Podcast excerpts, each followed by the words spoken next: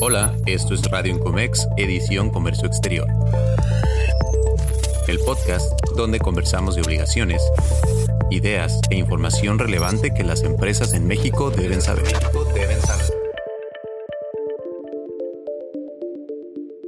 Bienvenidos a un nuevo episodio del podcast de Incomex. Mi nombre es Lorena Beltrán, soy directora de iExport y una de los conductores de este programa en el que colaboramos para la Asociación Nacional Incomex, impulsando el correcto cumplimiento.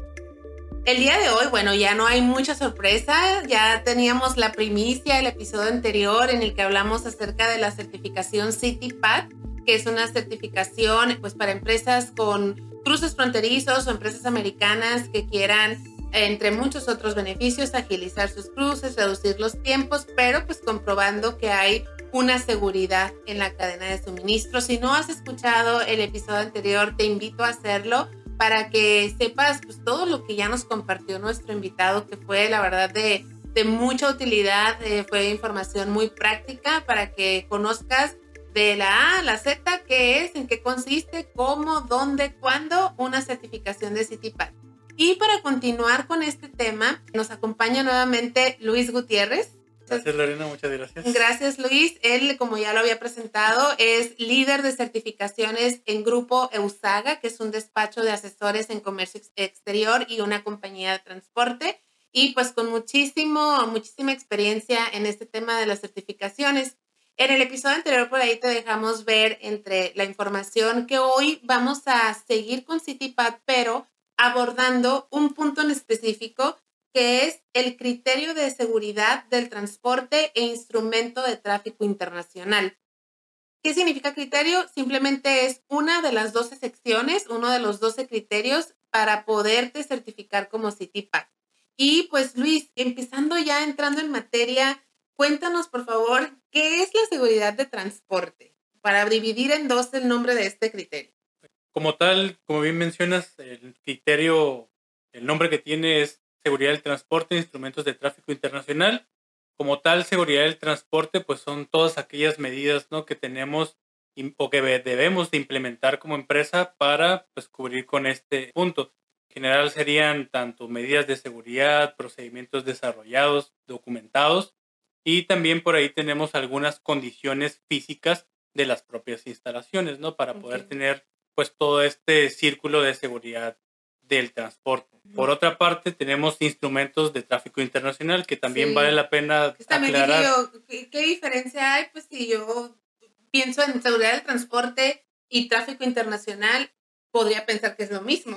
Exactamente. Bueno, como tal, seccionándolo, pues seguridad del transporte son todas estas medidas, procesos, condiciones que debo tener en mi empresa para tener un nivel de seguridad considerable para mis unidades de transporte. Y ahora vamos entonces, ¿qué son las unidades de transporte e instrumentos de tráfico internacional?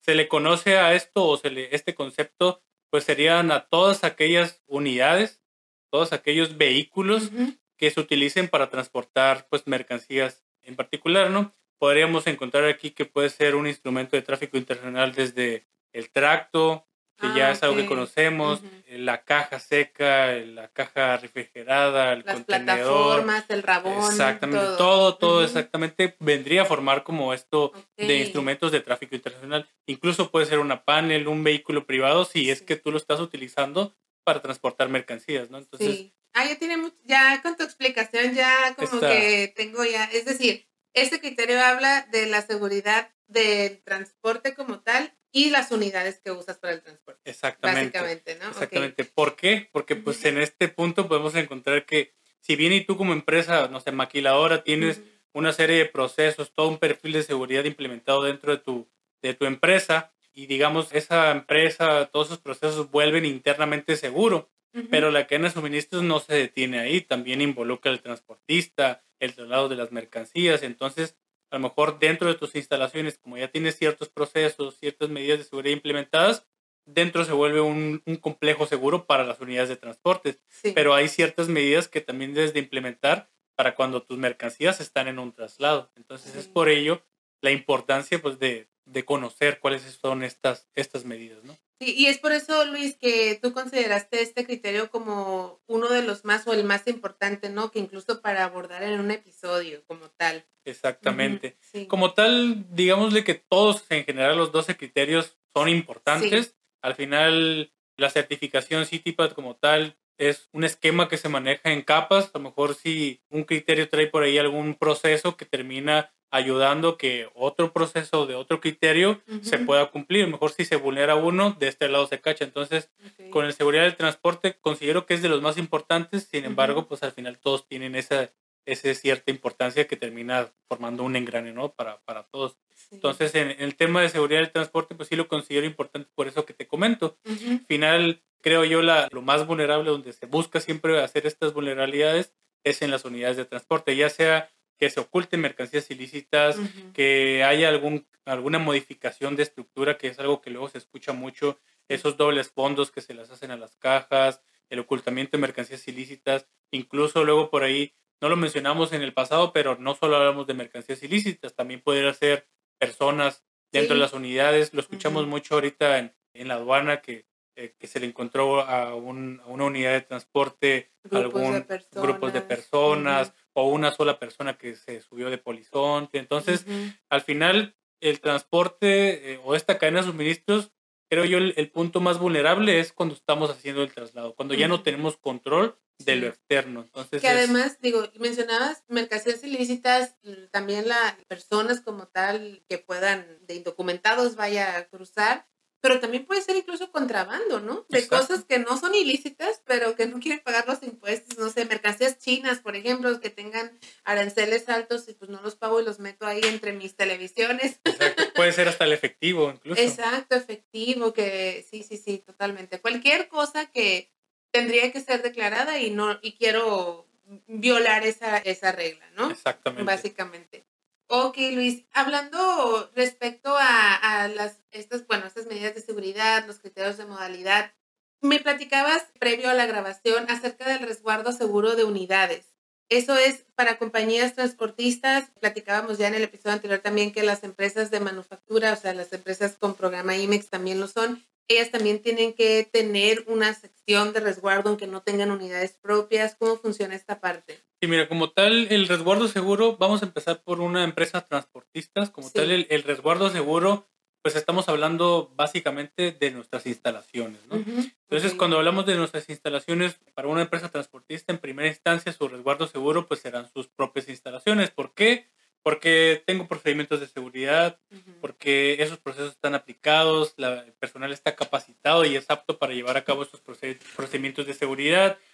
Adicionalmente tengo elementos físicos como cámaras de seguridad, delimitaciones, si no hay delimitaciones entre estacionamientos para vehículos privados, ya sea de visitantes, empleados y el, el estacionamiento que designo para mis unidades de transportes, pues a lo mejor puedo tender en algún momento a mezclar estos estacionamientos. Entonces deben de existir delimitaciones, ya sea que tenga yo internamente las áreas delimitadas con algún tipo de cinta para poder hacerlo visualmente o que yo internamente tenga perímetros internos. Entonces hay que tener ciertas cuestiones. Mencioné ahorita cámaras, perímetros internos, buena iluminación, guardias de seguridad. Solo por mencionar algunos, controles de acceso, y también es, por ejemplo, lo de los guardias, son los guardias y además que hagan rondines, ¿no? Cada cierto tiempo y todo. Exactamente. y luego las cámaras que guarden cierto tiempo la grabación, o sea, son, digamos que está el requerimiento con sus propios requerimientos de cada uno. Exactamente, hablando, por ejemplo, que mencioné las cámaras, pues debo de cumplir con ciertas especificaciones. Para fines de CityPad, lo mínimo es por lo menos tener 15 días de resguardo de grabaciones. Y ya nos vamos a una vaya que estoy un poquito más robusto, que no ya nos pide 30 días, entonces cambia un poquito. En el tema de CityPad, hablando más de, del tema del resguardo seguro, pues todos estos elementos me ayudan a mí a tener en mis instalaciones un resguardo seguro, los procedimientos, estos elementos de seguridad que tenga adicionalmente implementados, personal de seguridad, etcétera. Otro resguardo seguro, ya hablando un poquito de las, de las maquilas, si yo soy una empresa transportista, pues mi otro resguardo seguro podría ser pues el lugar donde hago la carga. Entonces, para ello, yo cuando, regresando un poquito a lo que mencionamos en el episodio anterior, respecto a socios comerciales, pues yo debo validar que mi, que mi socio comercial, ya sea mi cliente o mi proveedor, tenga un área o tenga áreas seguras que cuente con especificaciones como las mías para poder considerar que este será un resguardo también seguro, que tenga procedimientos, que tenga estas delimitaciones. A lo mejor y no es certificada en CITIPAD y no cumple en su totalidad con todos mis rubros o mis criterios de seguridad, pero podrá contar con algunos como restricciones, sobre todo en las áreas de, de envíos, en los lugares si tienen algún área específica donde van a estar descansando las unidades de transporte hasta que se, se enrampen para, para cargarlas, pues esas áreas también tendrían que cumplir con cámaras de seguridad, todos los elementos. Básicamente es cuidar las unidades en todo momento para que no, ah, ya en la noche nadie las está viendo y pues pueden abordarlas las personas de que cometen estos contrabandos o, actos ilícitos y uno ni en cuenta y en la mañana bien a gusto, ¿no? Exactamente, y precisamente por eso menciono que además de estos elementos, pues también tener contar con procedimientos de seguridad. En iExport rebasamos la barrera de un anexo 24 tradicional con una plataforma web. Gracias a la calidad de nuestros sistemas, una cultura de innovación tecnológica y el compromiso con el servicio al cliente, tenemos la confianza de más de 400 empresas en México solicita una demostración virtual impartida por expertos en comercio exterior. Visita nuestra página iexport.com y síguenos en redes sociales para informarte de próximos eventos. Nos encuentras como iExport Software en Instagram. Sigue disfrutando del episodio. Ejemplo, nada más por mencionar alguno. Hay un criterio que se conoce como seguridad procesal. En este criterio hay un punto en específico que menciona que cuando haya cargas prolongadas o en horarios nocturnos, pues también debes de tener un proceso para garantizar que durante estos horarios extendidos no haya algún tipo de contaminación. En algún momento por ahí en una conferencia escuchábamos que nos mencionaban un ejemplo de una empresa que inició su, su carga un viernes, no logró concluirla y la inician un lunes, la, la, retoman el lunes. Entonces hacen el, el, envío y en la aduana detectan que esa esa unidad estaba contaminada. ¿Por qué? Porque pues no tenían procesos para validar o resguardar que esa unidad de transporte que se quedó por todo ese tiempo estacionada sin movimiento, pues no fuera contaminada. Revisando cámaras eh, se identifican que pues esa unidad sale, llega alguien, se la lleva y la regresa antes del día lunes. Bien, me gustó, tuvo todo el fin de semana. Todo el fin de semana fuera, sin tema, y la regresa antes de, con la carga. Entonces aquí es exactamente lo mismo. Si yo tengo tengo procedimientos de seguridad, ya sea en mis propias instalaciones, o valido que mi socio comercial también cuente con procedimientos, o en su caso le recomiendo implementar procedimientos para que me ayude a resguardar esta parte que me interesa mucho, que es la seguridad del transporte, pues es cuando se vuelve más seguro y tengo este, pues este resguardo de mis unidades de transporte y evito, que ese es el objeto de esta seguridad, de estas medidas, evito el ingreso de mercancías ilícitas o en su caso la modificación de las estructuras de estas unidades. Entonces, ese es, como tal. Luis, y por ejemplo, en este caso que nos mencionabas sobre este embarque que fue contaminado porque la carga se quedó a medias y pasó el fin de semana. Y después dices, vieron en las cámaras que se llevaron incluso la unidad y luego la regresaron. Esa empresa, no sé si habrá sido la compañía transportista o, o la compañía de maquiladora, por ejemplo, o ambas, pierden su certificación o gracias a esa evidencia pueden defenderse con la autoridad. Es muy importante eso que acabas de mencionar. El perder la certificación va a depender mucho de la empresa. Si tú tienes certificación, digámosle, ¿no? Y por X razón tienes un, un evento, este, detectan en, en, aduanas durante el cruce algún tipo de mercancías ilícitas, se abriría ahí un, por parte de CityPad un proceso de investigación posterior al evento. ¿Y en ese momento te suspenden la certificación o no? Eh, ¿Habría alguna suspensión inmediata? Probablemente sí. Ah, la idea con este proceso de investigación pues sería identificar en qué parte de la cadena de suministros fue que existió la vulnerabilidad. Entonces habrá una investigación, van a acudir los agentes de CityPad, van a entrevistar al personal, van a pedir evidencias. Entonces, o sea, literalmente los agentes de CityPad cruzan a México a hacer su investigación. Exactamente. Ah, Entonces, ¿Por qué te digo que va a depender mucho de la empresa? Y volvemos un poquito a lo que hablábamos en el episodio anterior. Cuando una empresa deja de darle seguimiento a sus procesos, pues se nota, ¿no? Sí. se va a notar. Y, y, más con un evento de este tipo, se va a notar aún más.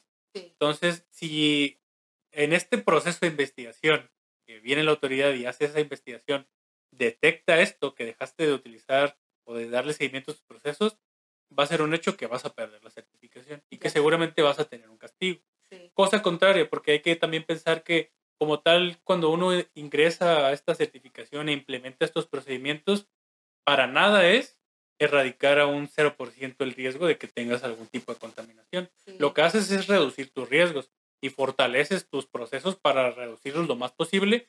Sin embargo, no estás exento a que te pase. Y de eso está consciente la autoridad. Y de eso está consciente la autoridad, exactamente. Entonces, ¿qué pasa si a reserva del otro, de la otra situación en la que yo dejé de lado mis procesos y no les di seguimiento, ¿qué pasa si ahora yo recibo la autoridad con evidencia de que he estado llevando a cabo mis procesos? Le muestro evidencia tangible, formatos realizados, formatos de inspecciones, todo lo que yo, grabaciones, etcétera. Le muestro eh, grabaciones donde realizo mis inspecciones, le muestro mis auditorías, le muestro mis análisis de riesgos. También dentro del criterio de seguridad procesal hay un punto en el que nos pide que así como la autoridad hace su proceso de investigación, que tú también certificado, miembro de certificación, hagas una investigación posterior a un incidente para que también identifiques en qué parte de, tu esquema de seguridad tuviste la vulnerabilidad. Entonces podemos incluso esperar a la gente con esa investigación realizada. Y no solo con eso, sumamos una investigación realizada, le, le adicionamos también que ya detecté en dónde ocasionó la, vulnerabilidad en su caso y, le sumamos cómo se va a reforzar, pues entonces la gente se lleva definitivamente otra expectativa de la empresa, se lleva otro resultado. Entonces a lo mejor ahí podrá ser una suspensión o simplemente pues continuar y llevar a cabo este reforzamiento que ya estás indicando. Otra cosa que también juega mucho ahí a favor es la comunicación que establezcas con tu agente. Cuando te otorgan la certificación, es más, desde que te están revisando el perfil de seguridad, se te asigna un agente de tipo. Entonces, ese siempre va a ser tu agente, a no ser que te lo cambie, que también puede pasar. Ah, Pero, ese va a ser... siempre es el mismo. Ah, y si tienes un incidente en el futuro, es el mismo. Sería el mismo. Ah, Entonces, el que te agarró desde el principio, desde que iniciaste tu certificación, Oye, será el mismo. rogando para que sea buena onda, ¿no? Exactamente, porque es el que te vas a quedar. Entonces, hay que establecer buena comunicación con la gente. Se tiene que señalar un punto de contacto en la empresa, que ese punto de contacto, su labor es pues hacer esa comunicación.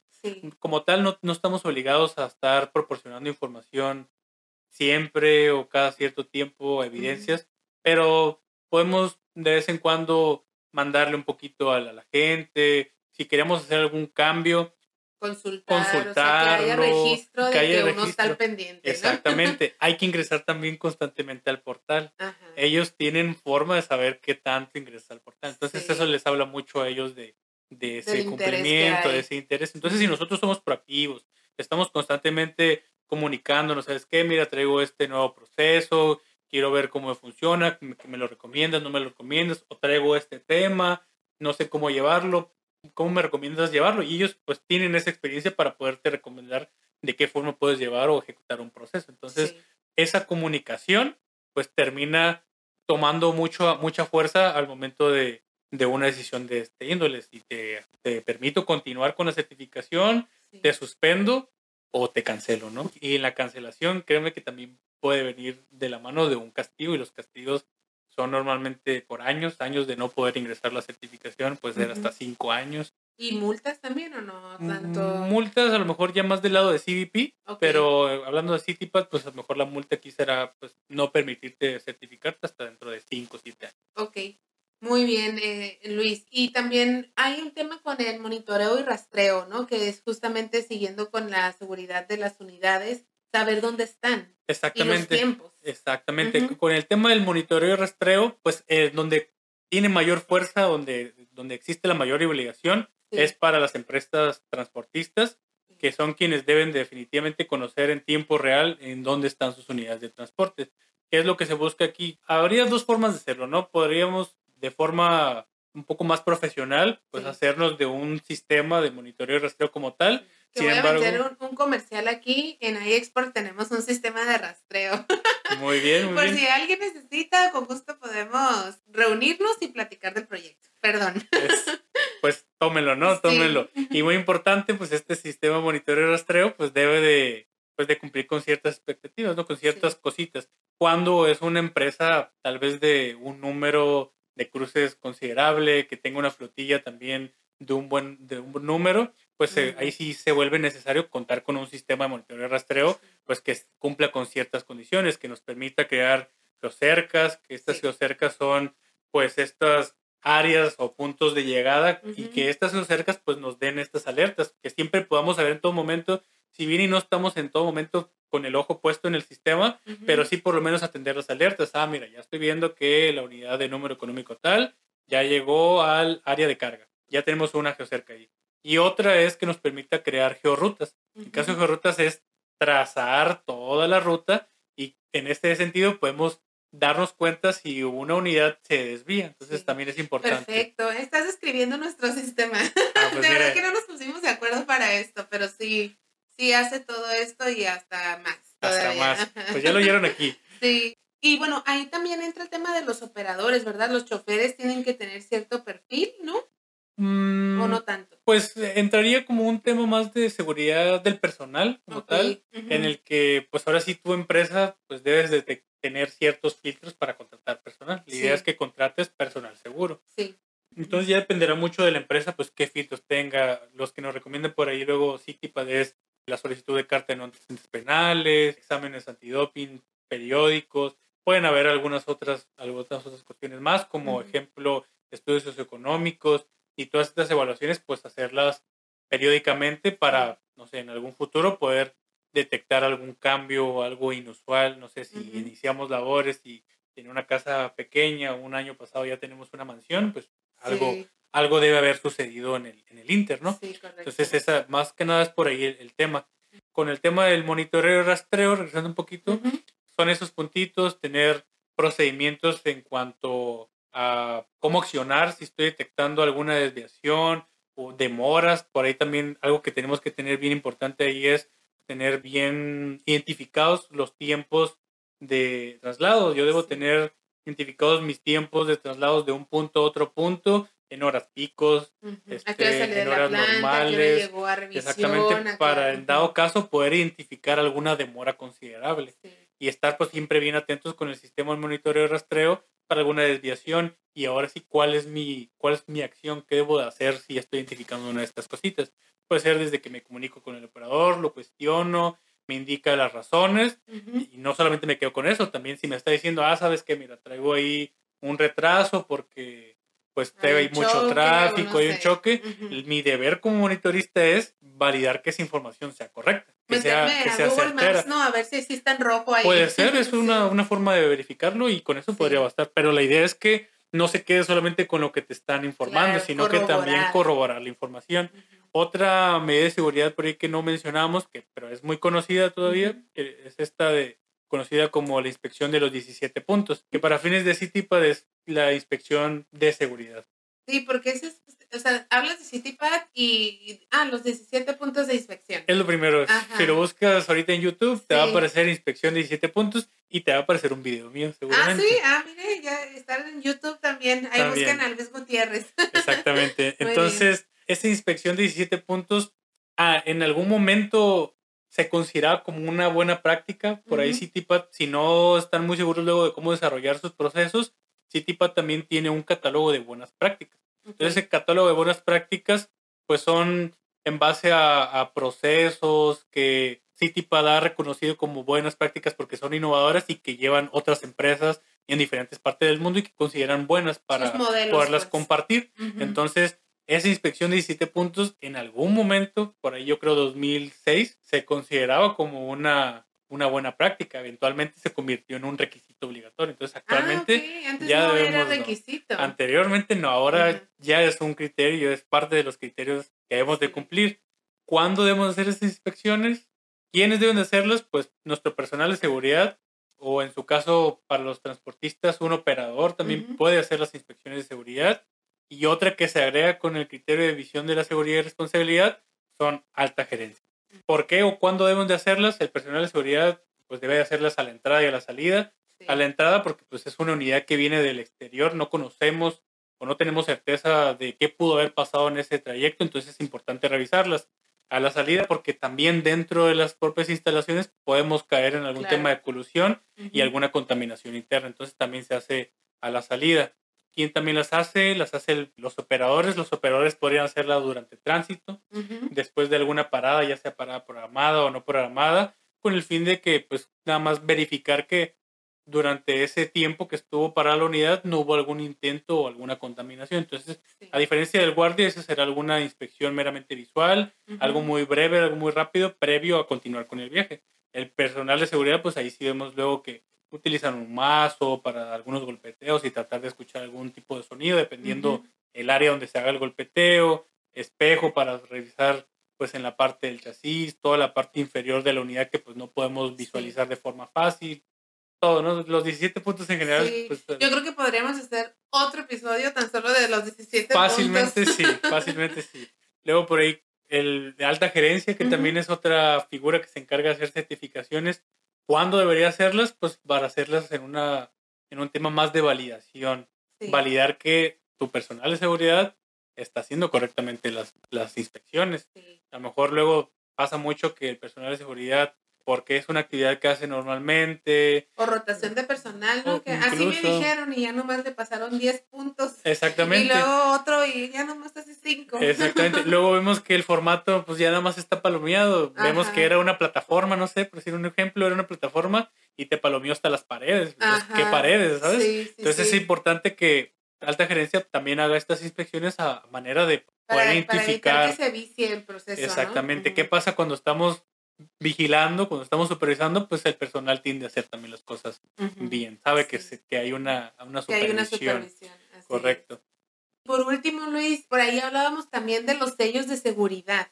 Los sellos como tal son los candados, ¿cierto? O sea, digo, a lo mejor para alguien que no estamos tan familiarizados con los términos, ¿el sello es el candado que se le pone a las cajas o es otro tipo de sellos de seguridad? Bueno, si dices candado, este candado que se abre con llave, estaríamos mal, ¿no? Ok. Este, este sello de seguridad es un sello que debe cumplir con una especificación. En este caso es la ISO 17712. ¿Sabes qué? Yo digo, escucho sello y me imagino un stamp, o sea, un sello como tal, pero no es eso. No, no, no es eso como tal. Existen, los más comunes son dos tipos de sellos. Es un sello de cable de acero y otro es un sellito que se conforma de dos partes, que es un sello de clavo, se le conoce, o sello de tambor.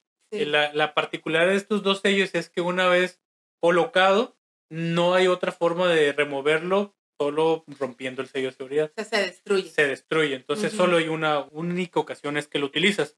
Entonces, este sello de seguridad, igual leí a ver si una imagen hubiera sido muy buena, pero, pero este sello, te digo, el más común es este sello de, de clavos, se conforma de dos partes la idea es que se coloque el lado derecho de la puerta, toda vez que en la puerta derecha, pues es la que se abriría en primera, en primera instancia. Entonces, si lo colocas a lo mejor del lado izquierdo, pues no sería de mucha, pues de mucha ayuda. Realmente podrías abrir esa puerta sin necesidad de la otra. Entonces, la idea es que se coloque el lado derecho.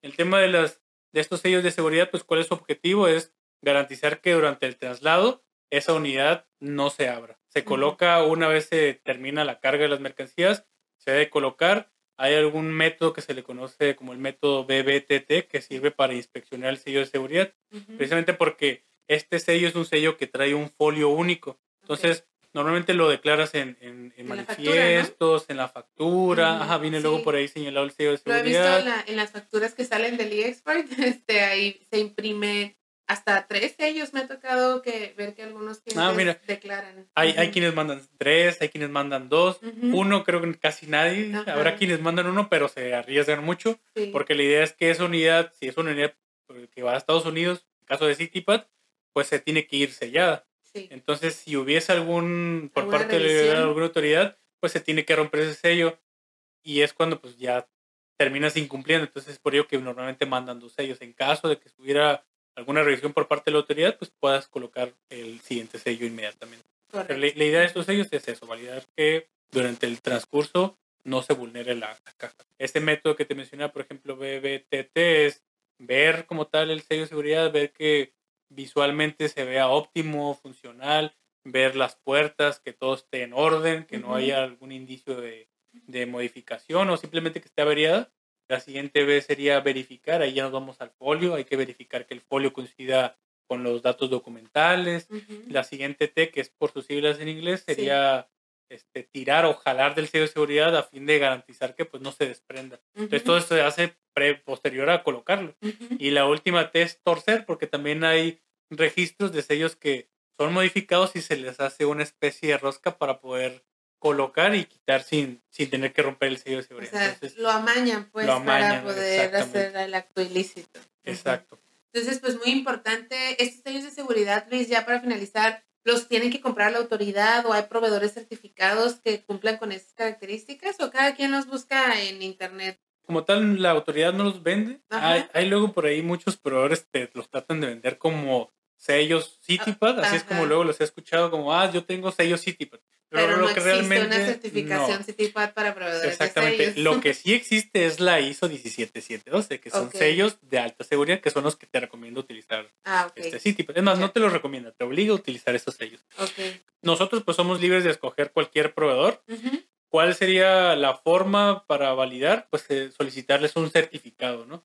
Y incluso es algo que nos pide CityPad periódicamente, pues solicítales el certificado de que están en cumplimiento con la ISO para que pues, tú también tengas certeza. Y si en dado momento la autoridad te lo requiera, pues tienes también la evidencia para poder acreditar que estás utilizando sellos de seguridad.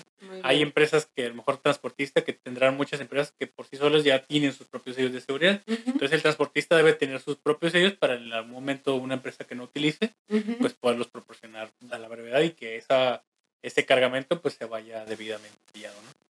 Luis, pues mira, ya rapidísimo se me va el tiempo, este, ya nos excedimos de lo que acá en corto Luis y yo nos pusimos de acuerdo.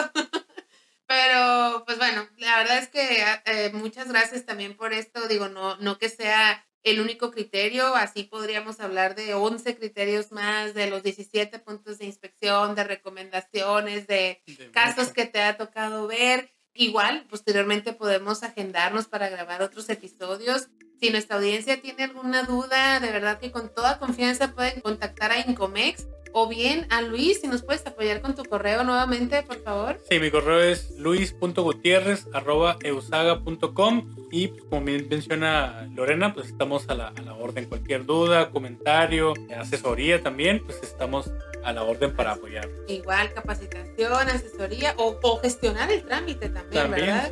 Ahorita fíjate que estamos trabajando mucho con capacitaciones. Ah, ok. Nos han salido muchas capacitaciones y ah. yo creo que están como en esa labor de, de actualizar su perfil de seguridad, entonces necesitan esta evidencia. Excelente. Y pues digo, aprovecho el espacio si necesitan el sistema de monitoreo y rastreo. Aquí en iExpert con una servidora los podemos apoyar para hacer el combo perfecto, ¿no? Pues muchísimas gracias a toda la audiencia, gracias por escucharnos. Te esperamos la próxima semana en el podcast de Incomex, impulsando el correcto cumplimiento.